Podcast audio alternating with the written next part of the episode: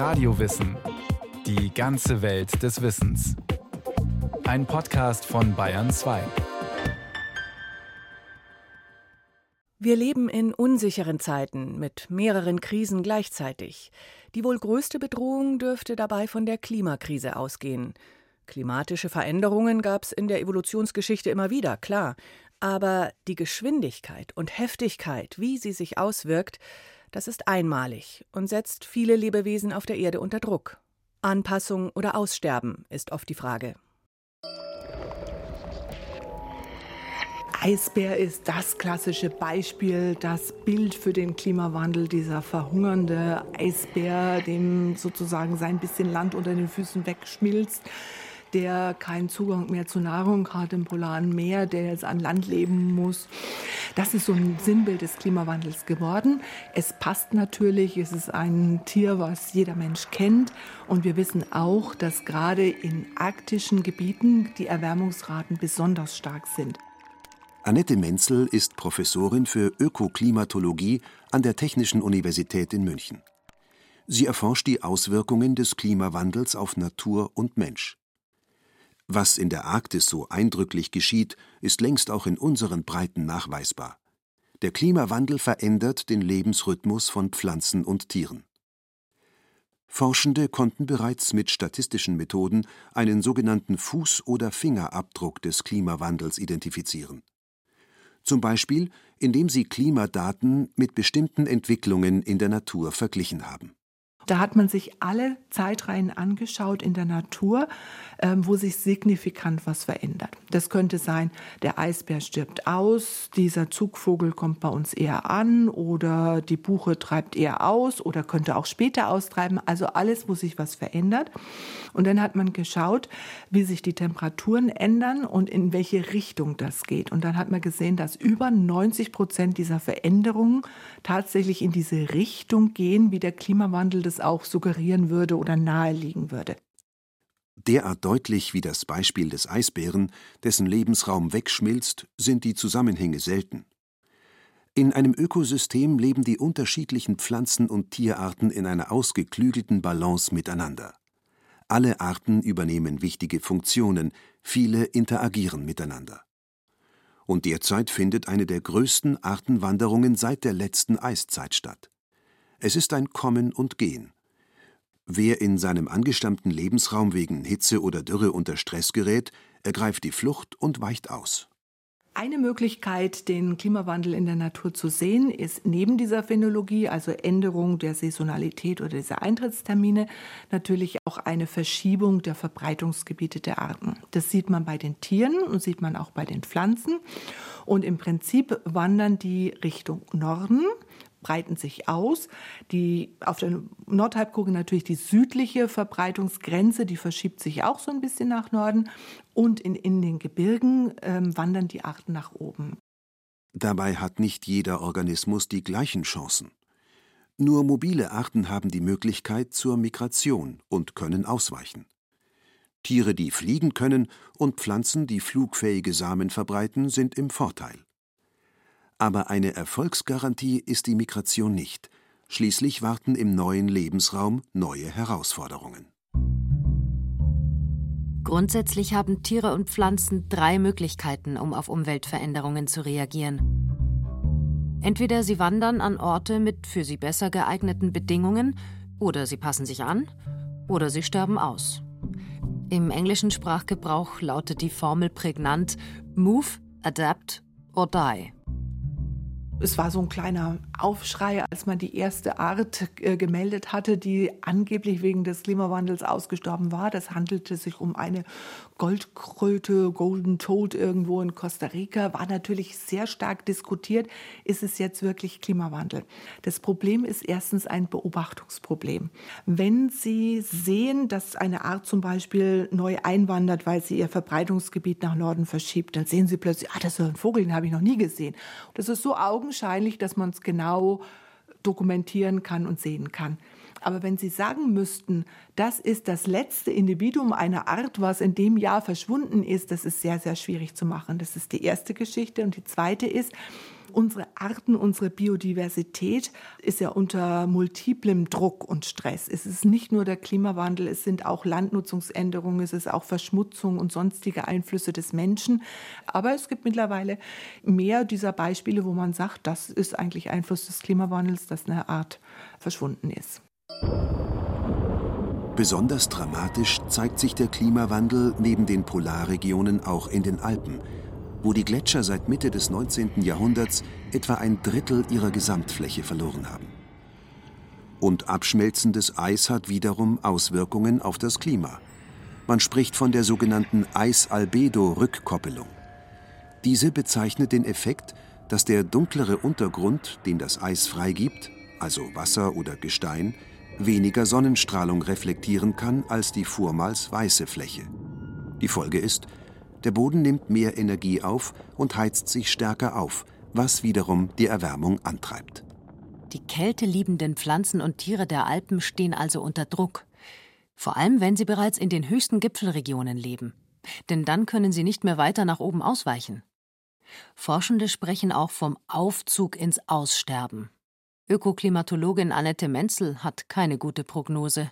Im Prinzip kann man zusammenfassend sagen, unser anthropogene Klimawandel mit dieser starken Erwärmung um 1,2 Grad in den letzten 100 Jahren im globalen Mittel, regional sehr viel mehr, also in Deutschland mehr als das globale Mittel, in Bayern wieder mehr als dieses Deutschlandmittel, ist zu schnell als dass irgendjemand da hinterherhecheln könnte. Sei es Tier oder Pflanze, sei es in die Höhe Richtung Norden. Sie sind allesamt zu langsam. Das heißt, sie sind nicht mehr in ihrem Wohlfühlbereich, sondern sind eher so an der warmen Grenze ihres Wohlfühlbereiches. Man muss beim Klimawandel immer dazu sagen, es gibt natürlich nicht nur Verlierer, es gibt auch Gewinner sagt Professor Gerhard Hasbrunner, langjähriger Lehrstuhlinhaber für systematische Zoologie an der Ludwig-Maximilians-Universität München.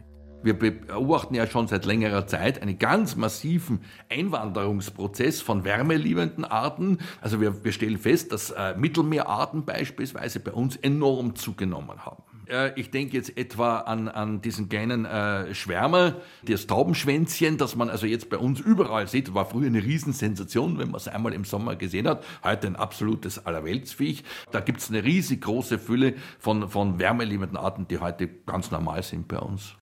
Darunter zum Beispiel das Weinhähnchen, eine Grillenart, oder die Feuerlibelle. Und, wie Biologieprofessorin Anne-Marie Waldvogel ergänzt, eine auffällig schwarz-silber-weiß gestreifte, relativ kleine Stechmücke, die asiatische Tigermücke. Das ist eine Stechmückenart, die ursprünglich aus Afrika kommt. Und äh, die besondere Anpassung dieser Mücke bzw. der Populationen, die wir jetzt hier in Deutschland auch ähm, vorfinden, ist, dass die Eier dieser Mücke den kalten Winter und die Frostsituation aushalten kann. Und das kann zum Beispiel ähm, die ursprüngliche Population in Afrika oder Südostasien, das können diese Populationen nicht. Das heißt, während der Einwanderung nach Europa Europa und in die gemäßigten Breiten hat sich dieser Anpassungsmechanismus evolviert. Ähm, das heißt, die Mücken haben diese Frostresistenz in Form einer genetischen Anpassung evolviert. Die ersten Tigermücken sind durch den internationalen Handel, vermutlich als blinde Passagiere in Autoreifen, über den Seeweg nach Europa gekommen. Mittlerweile wurde die Tigermücke an mehreren Orten in Bayern nachgewiesen.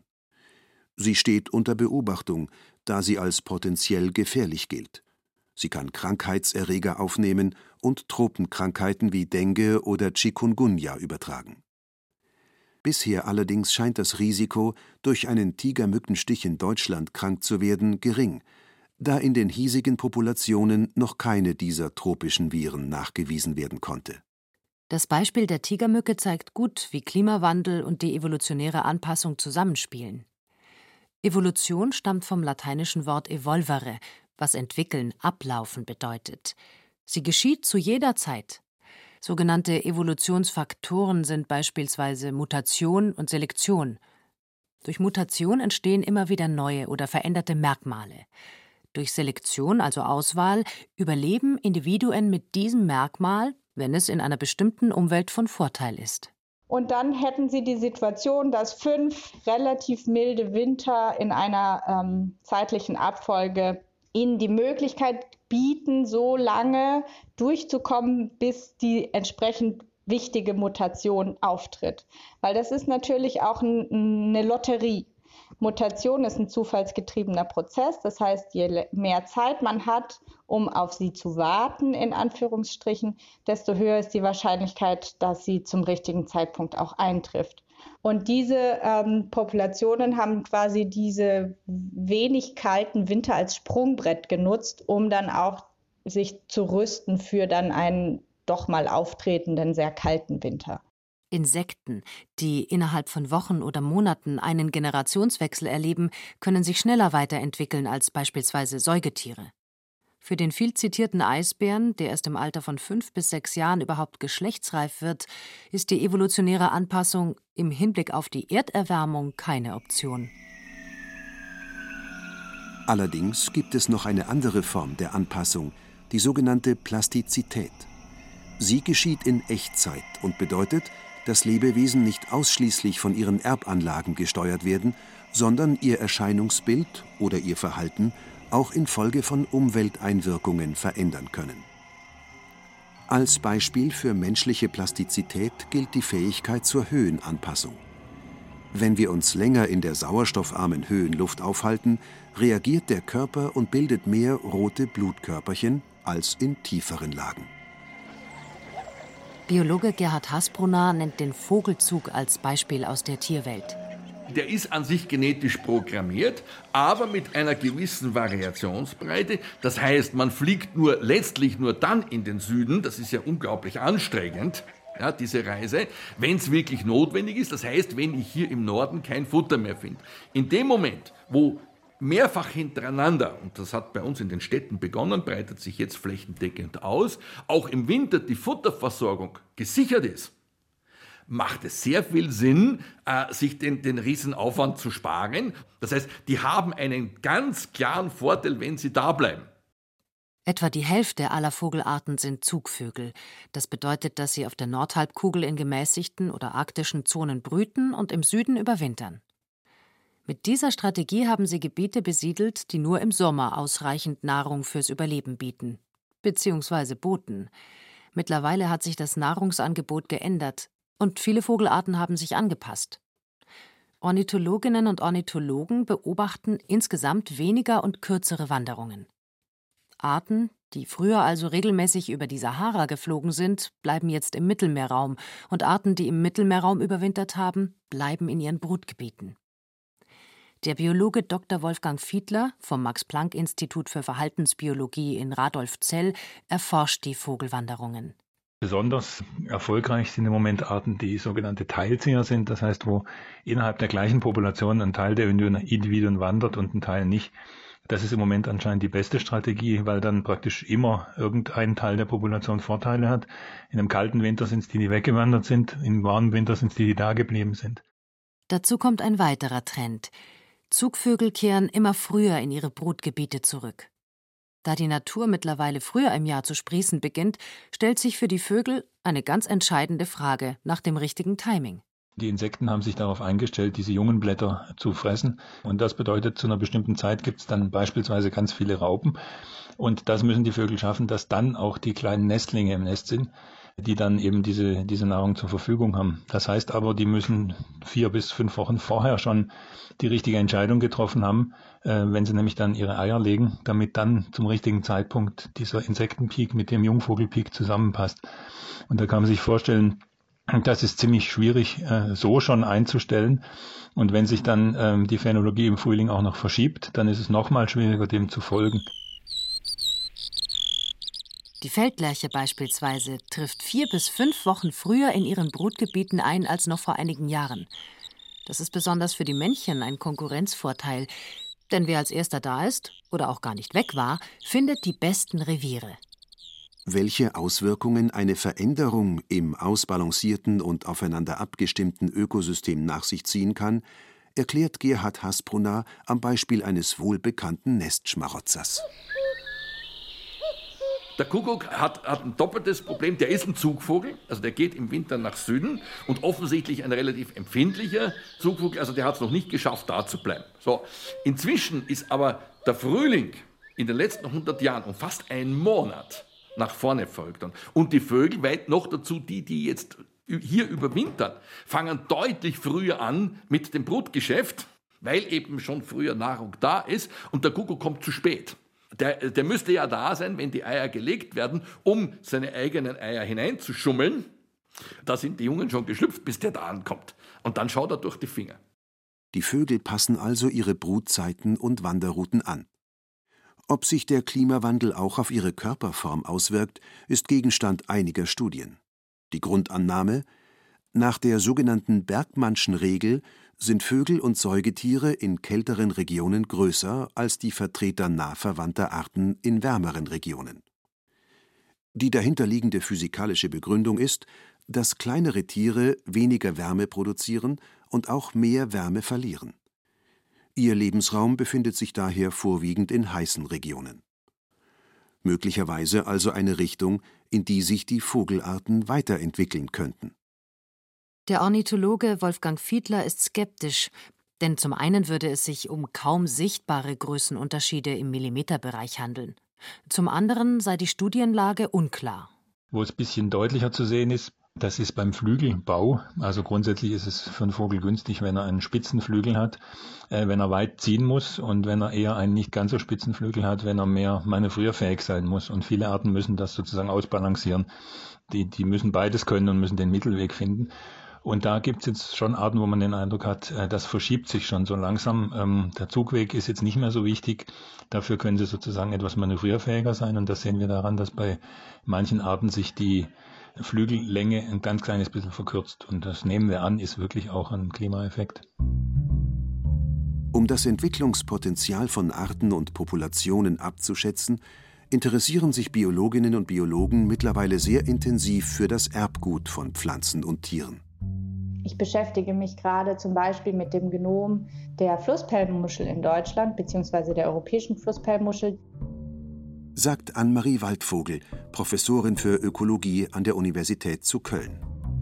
Die ist mittlerweile so stark bedroht, dass es nur noch zwei Orte gibt, wo sie überleben können in Deutschland, beziehungsweise das sind eigentlich auch Managementprogramme. Eigentlich wäre die Art schon ausgestorben. Und das sind absolute Verlierer im Klimawandel.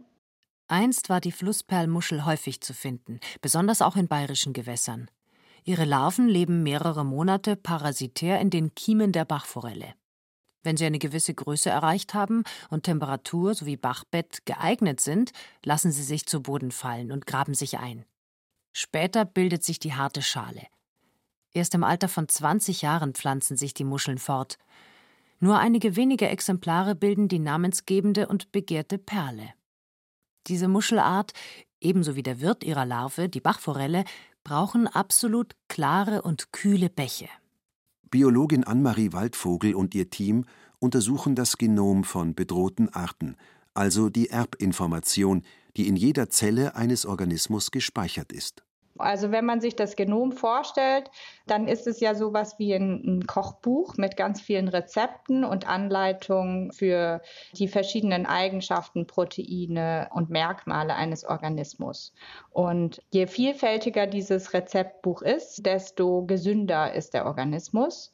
Und das kann man dann auch noch eine Ebene höher tragen in die Population. Je vielfältiger die Gesamtheit aller Rezepte in allen Kochbüchern in einer Population, desto gesünder ist diese Population. Technisch ist es mittlerweile möglich, das Genom jeder Art zu entschlüsseln.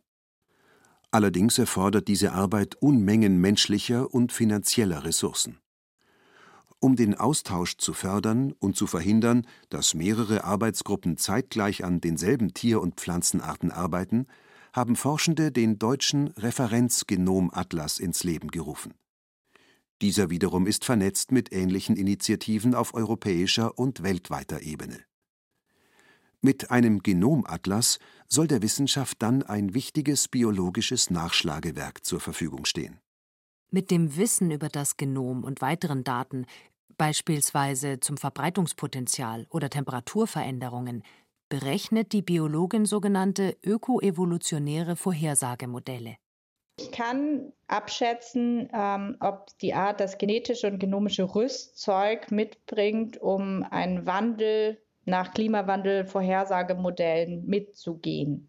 Und ich kann auch sehen, es gibt bestimmte Bereiche in Europa, da wird das klappen für diese Art, aber andere Bereiche in Europa nicht. Und dann sieht man zum Beispiel, woran das liegt. Zum Beispiel Barrieren. Hier sind überall Autobahnen, da kommen bestimmte Arten nicht drüber. Es wäre aber wichtig, dass der Genaustausch stattfindet, um eben den Fortbestand zu sichern. Und das wiederum bringt mich ganz einfach dazu, dass ich Artenschutzmaßnahmen konzipieren kann. Es geht immer um die Vielfältigkeit und auch die Flexibilität, die genomische Flexibilität in diverse Richtungen auszuweichen. Der Kernpunkt eine evolutionäre Weiterentwicklung an sich verändernde Umweltbedingungen ist eben nur möglich, wenn überhaupt vererbbare Vielfalt vorhanden ist. Vielfalt ist das Schlüsselwort. Eine funktionierende Umwelt gründet auf der genetischen Vielfalt sowie dem Artenreichtum bei Tieren, Pflanzen, Pilzen und Mikroorganismen. Viele wissenschaftliche Untersuchungen belegen, dass artenreiche Ökosysteme stabiler sind als artenarme. Je mehr Vielfalt, umso robuster ist das Gesamtsystem gegen Störung und gegen Stress. Das ist ein ganz ehernes Gesetz. Warum? Weil jede Art sozusagen einen, eine Funktionsgefüge hat und die überlappen sich. Die sind also nicht nur nebeneinander, die, die überlappen sich teilweise. Selbst wenn dann ein bisschen was ausfällt oder geschädigt wird, ist immer noch jemand da, der das auch kann. Und damit bleibt aber die Gesamtfunktionalität erhalten, wenn es genug verschiedene Arten gibt. Aber genau diese Artenvielfalt ist durch den Menschen bedroht. Zwar ist es schwierig, eine Aussterberate zu benennen, da viele Tier- und Pflanzenarten noch gar nicht entdeckt und beschrieben sind. Es gibt Schätzungen, wonach schon bald rund eine Million Tier- und Pflanzenarten vom Aussterben bedroht sein könnten. Die Gründe sind neben dem Klimawandel vor allem die Zerstörung der natürlichen Lebensräume, invasive Arten, die intensive Landwirtschaft, die Umweltverschmutzung oder die Jagd auf Wildtiere.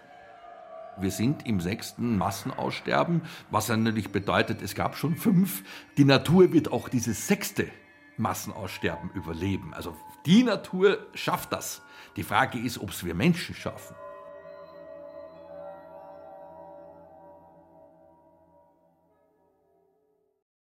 Ob wir Menschen das schaffen? Gute Frage. Katrin Kellermann über die Anpassungsreaktionen unterschiedlicher Tiere auf das sich verändernde Klima. Und von uns gibt's natürlich noch mehr, zum Beispiel auch eine Folge über die Frage, warum tut sich der Mensch so schwer damit, angemessen auf die Klimakrise zu reagieren?